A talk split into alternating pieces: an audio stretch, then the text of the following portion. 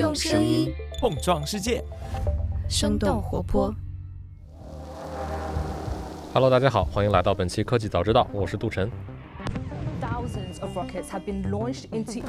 想必很多听友应该已经知道了，在上周六，加沙的哈马斯武装部队突然向以色列发动攻势，数百名武装人员杀入以色列南部，上千枚火箭弹射向人口众多的城市和城镇，并且黎巴嫩真主党武装也加入了战局。截至录制，无辜平民死亡人数已经超过了千人，并且正在快速提升。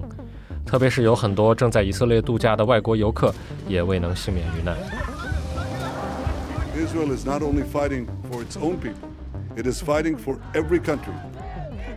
新一轮加以冲突正在快速升级，大有发展为第六次中东战争的趋势，对巴以双方的平民以及在这片土地工作的外国人造成了极大的财产、人身和心灵的创伤。今天，我们也找来了一位出生在中国，在以色列创业生态中工作的朋友 Lucy，请他来给我们简单说说这两天的战况。当然，更多的呢是讲一讲最近一两年以色列科技创投行业的情况。本期节目是我和科早的另外一位主播丁教一起录制的。好的，话不多说，我们进入今天的节目。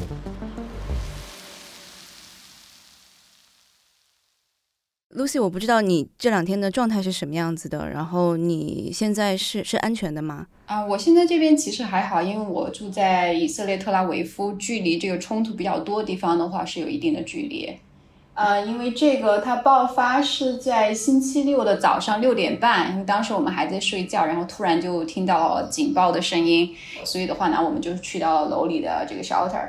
然后整个它的导弹防御系统，以色列这边的这个铁穹啊，它也会往空中发射炮弹去解体这个火箭弹。所以当时的话，我记得我们应该是跑了五六次吧，然后你就会听到空中有不断的炸弹解体的这个声音。哦，那天是并不是工作日是吧？相当于今天才是第一个工作日。呃，以色列这边的话，它是安息日嘛，所以周五和周六的话是休息。所以周六的话，那天呃，大家都是周末嘛，可能在睡懒觉或怎么样。本身我们应该是星期天开始正常上班，然后公司的意思就是，如果大家需要花时间陪伴家人或怎么样的话呢，就可以不用上班，没关系。当然，与此同时的话，其实有一些同事也已经就是应征入伍这样子。诶，这一次冲突，大家觉得好像是还是蛮大的这样的一个一个规模。我不知道你从二零一六年到现在，然后也是在以色列特拉维夫这个整体的这样的一个地区，不断的有各种各样的这种武装冲突。你觉得这一次不一样的地方在哪里？啊，我觉得这一次它整个就是完完全全升级了，就像你们可能看到新闻上，以色列呢宣布是说进入战争的状态，对吧？那以前的话，可能更多的话都是是说哈马斯呀或者周边去发一些火箭弹呀之类的。现在被枪杀的人数已经超过七百人，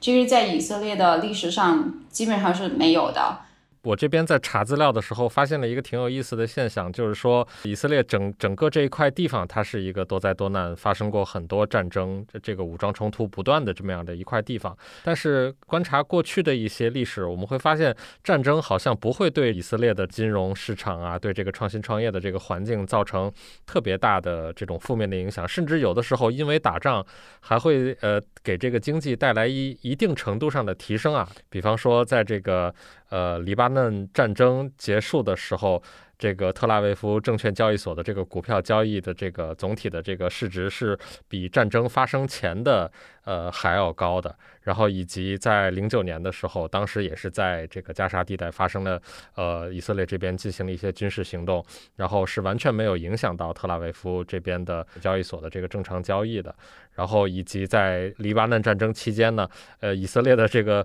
呃我注意到它有一个数值是说。占全球风险投资的这个份额不降反增，从这个百分之十五提升到了百分之三十一。战争好像不会对创新创业以及整体金融造成一个负面影响。那这一次的冲突听起来的感觉有可能升级为我们所谓的第六次中东战争的这样的一个迹象。你会感觉整个以色列的这个金融市场、科技的行业、创投的这些领域里边，会不会因为战争而导致？一轮这个资金啊，或者是人员，或者是项目的这种外流，你感觉会发生这样的这种事情吗？啊，我觉得目前影响肯定是会有的。为什么这次以色列被突袭完全这么措手不及？情报系统还有包括部队的反应这么慢，很大程度是因为现在以色列的内部很分裂啊。因为现在的政府他们想要修改法律，然后让政府的这个权力是大于高院。某种程度上来讲的话，其实就是高院的监督权会被完全限制。然后就因为这个事情的话，其实在国内造成了很大的呃影响。从今年三月份开始吧，就有持续不断的这种游行啊，国内就很分裂。然后大家互相之间不同的群体之间，因为有不同的观点，类似于之前特朗普对吧？有的人支持特朗普，有的人不支持特朗普，然后造成的这种分裂是一样的。所以在以色列这边的话。这些一般来讲，在高科技公司呀什么之类，他们都是这个 secular，就是世俗派，所以他们的话也是反对这个法律修改的人。所以当这个他们想要修改法律的这个事情在不断的走向一个可能要成功的样子的时候，当时各个国家就已经下调了以色列的一些评级。然后呃，当时我们能够看到的话呢，在 high tech 这个方面，其实有很多资金外撤，然后也有很多的这些。啊，startup 的话就是创业公司，他们把他们的主体往往其他国家去移啊，因为大家会觉得是说，如果这个法律的修改的话，将会影响这个国家的信用，就是这个国家你不确定它是不是还能够按照以前的这种方式去进行运作，所以大家很担心啊。当时出现了很大波的外流，所以就是刚才讲到造成这种分裂的话呢，其实在以色列的部队他们也有很多很也出现了很多的问题，因为当时有很多的这个。预备役的人员，我不知道你们清不清楚，因为以色列这边的话，所有人都需要去服役啊。然后很多人他即使退伍之后，对吧，他还是会作为预备役的这样的成员存在。所以当时发生这样的问题的时候，预备役也表示是说，那呃不会去进继续在支持部队里边去训练啊什么之类，都不会去做这些事情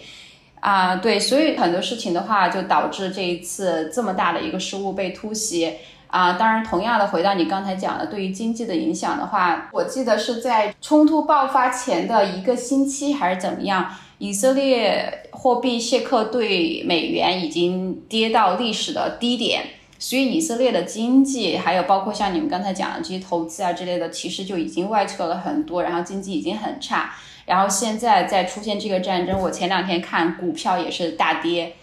咱们其实是在二零一零年的时候，就很多的中国企业算是第一次出海到这个以色列进行各种各样的投资和这个商务经济的活动。当时应该是有像是一些大厂，腾讯、阿里巴巴、百度，然后有一些大的集团像联想啊、平安这些的开展业务。然后我知道你应该也是随着那一波的这个科技孵化器的这个热潮，然后去到那边的。我不知道这些年来整整个的中国企业跟以色列之间的一些商务啊，就起码是在这个科技行业的这样的一些这个合作和投资。你看到的一些这个趋势是什么样子的？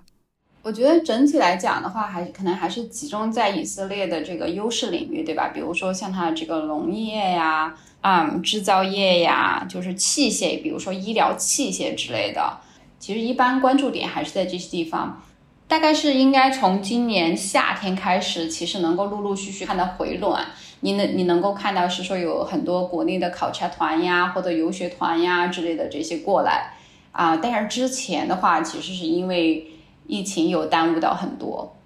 哎，我知道，其实应该可能是在。一六一七年的时候是有一波热潮，特别是在基金的这一个这个领域吧，大家都是疯狂的去以色列去进行投资。好像如果你不去以色列进行这个风险投资的话，你就已经完全凹了，你没有做全球的这样的一个布局。然后像小鹏，我看到是就刚刚过去的九月份，给以色列输送了大概七百五十辆的这个这个电动车。然后是在二二年，然后腾讯投资了这个以色列的一个算是智能出行的这样的一个公司，叫做 Optima 然后投资了大概一亿美元的。这样的地轮，然后包括呃实验，然后在那边也是替代了原来的速卖通，也是我们这个中国的企业，然后变成了以色列最大的商务公司，登上了这个名单的榜首。看起来是非常多的这个中国的公司出海到以色列，但我不知道你觉得可能这一次的一个冲突的升级，对他们会不会有一定的这个在安全上面的考量？会不会说是可能我们暂时就会撤出来？还是大家觉得冲突就是常态？那我们还要这个长期的扎根在这里？我不知道大家会有一些这个私底下的讨论，还是现在这个讨论这个太太着急了？就是其实像阿里、腾讯，还有包括华为，他们是很早就进入到了以色列，甚至是在就是刚才你讲到的那一波以色列潮，二零一六、二零一七，他们在在这个之前其实已经就进到这边。那有很多的话，他们的投资是跟当当地的这个风投公司或者风投基金跟他们去合作，所以的话呢，他们更多不会自己去做这样的运营，啊，这是一个。另外一个的话，像华为的话，他们在这边也是有设立一些研发中心，所以的话，其实也是基本上大多数是本地人，有部分是中国人，这些是属于比较早的。然后后来有陆陆续续来了一些。啊，刚才你提到的小鹏汽车，那其实也是在今年开始，我们确实在以色列这边哈市场上看到了很多，尤其是比亚迪，看到了有很多他们的车辆在这边。另外，我记得好像长城在这边也有很多，有一个关于以色列这个汽车品牌的份额表，然后里边有很多其实是中国的企业。现在的话呢，至于这个冲突会对这一块有多大的影响？啊，目前来说肯定是为时过早。然后，另外我自己个人的判断的话呢，这边大家该怎么生活还是怎么生活。像我们的话，肯定也就是回归正常。像即使像现在，比如说今天我们其实也是回归正常的。虽然是说我的啊 CEO 告诉我说你今天不用工作，我在这边能够需要担心的是什么？就顶多是说有一个火箭弹，然后我有防空洞。其实该怎么样还是怎么样。然后如果你去看窗外的话，外面。你根本看不出有什么太大迹象，除了是说比寻常会更安静一些，可能没有那么多人，咖啡厅没有开门，然后酒吧这些都是关着的。其他的话，像超市什么这都是很正常的。尤其另外一方面的话，我觉得大家我们也都是中国人，对吧？中国人韧性很强的，而且中国企业对于他们来讲的话，你看的是这个长期的这样的一个利益值的这些，好不容易你进入到这边来，然后因为这个冲突。很快，立刻马上决定要退出的话，其实 其实不太可能。这是一个。另外一方面的话，这个虽然是说会需要比以前更长的时间来平复，但是整体来讲的话，因为运营都是以色列这边来做，其实他们也没有需要特别多操心的地方。呃，其实，在疫情这三年，以色列诞生了大概有七十四家的这个独角兽企业，然后占到了总数的百分之七十五。这个数据还是挺挺让人惊讶的。然后，特别是这个估值达到一百亿美元的金融科技独角兽叫 Rapid，就是 R A P Y D 啊。然后，另外一家是达到 估值这个八十五亿美元的网络公司 S N Y K，叫 Think 吧。然后，其实现在除了美国之外，然后在纳斯达克上市的公司，其实以色列是比世界上任何一个国家的都要多。然后我再罗列一些数据啊，就是以色列其实现在有九十八家这个独角兽公司，其中二十三家 诞生于二零二二年、二一年的时候，我记得其实以是是有一次的这个还蛮严重的这个巴以冲突的，就感觉是好像整个战争对以色列好像没有任何的影响。我不知道从你在这个以色列呃生活了这么多年来看的话，你觉得战争会对企业有造成任何的影响吗？可能这么讲可能不合适哈，因为确实其实你也有涉及到人员伤亡或怎么样。但是某种程度上来讲的话，它真的就只算是小打小闹。所以为什么我们是说这一次这么严重？因为它真的确实是五十年来最严重的一次，它的影响是完全不一样的啊。然后刚才讲到有很多以色列这个上市公司呀，这些其实有的时候以色列人这边他们也会觉得是说。很多这些独角兽呀之类的，他们觉得其实价值可能没有那么高，但是有以色列这个 startup nation 这样的神话存在，其实在估值呀或者各个方面的时候又增加了一层，你知道吧？就类似于像品牌效应这样子，他们会互相的去这种去打趣、去嘲笑对方。当然，每个人其实也希望能够去做到另一这这样子的一个层面。嗯，另外还有一点。的话，其实，在以色列这边，特拉维夫基本上是世界上最前十最贵的这样的一个城市。所以的话，如果他们想要在这边有很好的生活啊之类的，你要实现这种财务自由，对吧？你通过做寻常的工作也不太可能。所以创业呀之类这些，其实也是一个很好的出路。所以就是为什么很多人他他 nothing to lose，对吧？你。大不了我再继续去到比如说英特尔呀，或者 Mobileye 呀，或者宝马投的其他的一些公司里面去工作之类的这些，它总是有退路的。所以在年轻的时候就还不如去创业去搏一把。其实就像刚才讲的，这一次战争对于以色列的经济冲突、呃经济方面呀，或者说它会有多大的影响的话，这个真的是需要时间来看。对这块，我觉得挺挺感兴趣的一个话题，就是呃，跳出这个我们这次冲突啊，就是谈论整个以色列的这个创业环境里边，特别是里边的一些人。呃，我其实去年有一个有一段非常短的这个经历，大概四五天的时间吧，到那边做一个访问，留下了一个很深刻的一个印象，就是那边的创业者。他的这个对风险的这个耐受力是令人难以置信的，然后以及整个市场里边看得很开啊，就是觉得冲突会持续，战争一定要打，然后但是我们的生活还要继续去过，我们的工作还要继续，这样的人在整个以色列社会里边的这个浓度也是非常高的。呃，印象非常深的一个采访对象，他是这么跟我说的，就是说我们今天如果要做一个很重大的一个决定，可能会呃 make or break。就是让我们这个公司能够能成，或者是让它会死掉的话，这样的一个商业决定，我们今天就会去做它，因为。就算我们不做这样的决定，明天可能因为一发火箭弹打过来，我们人就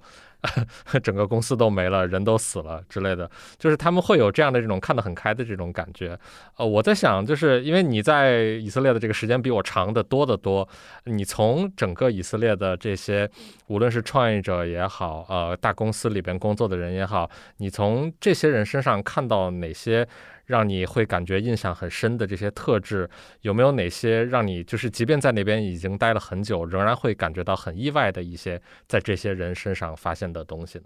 嗯，我觉得你刚才讲的其实很多也是我在这边工作的时候的一些印象。当然，我因为一直都是在这个创业公司工作哈，所以的话可能也不能以偏概全讲到那些很大的企业。如果就从这种创业公司呀，或者这种 high tech 这种环境来讲的话，我觉得大家都普遍是活在当下。这个的话有很多方面的原因，一方面可能就是像你前面讲到的，你永远都不知道哪一天，对吧？突然爆发这个冲突。然后你可能就没有命了，或者说你需要去部队或怎么样。然后另外一方面的话，我觉得他们是属于这个韧性很强，就是如果我决定要去做这件事情，那我就去做。然后在这个里边的话，因为他们在部队，虽然部队其实也有很多很不好的地方对于他们的影响，但是另外一方面的话，我我觉得也是培养了他他们的很多的特质。就比如说像他们做很多事情，如果失败，他会快速的复盘。然后从这个里面去学习，所以这样的话，你就会看到企业就是创业者，他是不担心失败。当然，没有人愿意失败，对吧？但是如果是说你能够从这个失败里边不断的去学习的话，你就会看见有很多的连续创业者，他可能是说第一个失败了，然后我很快倒腾过来，我又继续进行第二个、第三个这样子。然后另外一方面的话，因为其实以色列它创业这些创业者，他们一般来讲布局从最开始，他瞄准的市场首先就是欧美市场，因为对于他们来讲，以色列的市场太小了，对吧？所以的话，他会最开始去做研发呀，考虑这些的时候，他就会瞄准这些市场。当然，亚洲的话呢，也会会做一个地方来看。只不过就是说是可能因为文化还有这个法律法规啊各方面的要求，还有呃这些成本太高，所以的话他们会是相对来讲不会那么快的去考虑。然后另外我觉得他们很强调很强调就是说是。他要很聪明的工作啊，就是大概就是说，你花很长的时间，但是其实可能你做事情的这个方式方法没有很对。他会尽量就是能省事儿就省事儿，也是因为这样的呃这个想法在里边儿，所以的话你就不断的有一些创新的东西在里里边。我去到了一些以色列的创业公司的这个办公室啊，然后以以及有一些投资机构，呃，在他们在给我们介绍的时候，就是有强调，呃，下属经常是可以去反对和挑战我们的领导的。对这个让我感觉到非常有趣的一个事情，但是因为时间不够，我没有更多的体会嘛。你觉得这个背后的这个原因是什么？呃，有没有哪些文化的或者是制度上的一些原因呢？我觉得文文化这方面一定是有的，就是他们整个没有太多的这个等级制度，就不会是说哦，我的领导说了这个东西，所以我就是要认同他，或者是说，即使我不认同，我需要想很巧妙的办法去，你知道吧？去去把这个话变成他想要说的，变成他的意思。就像这种的话，在这边是不需要的，都是很直来直往。你可以看到，就是说我们经常在开会的时候。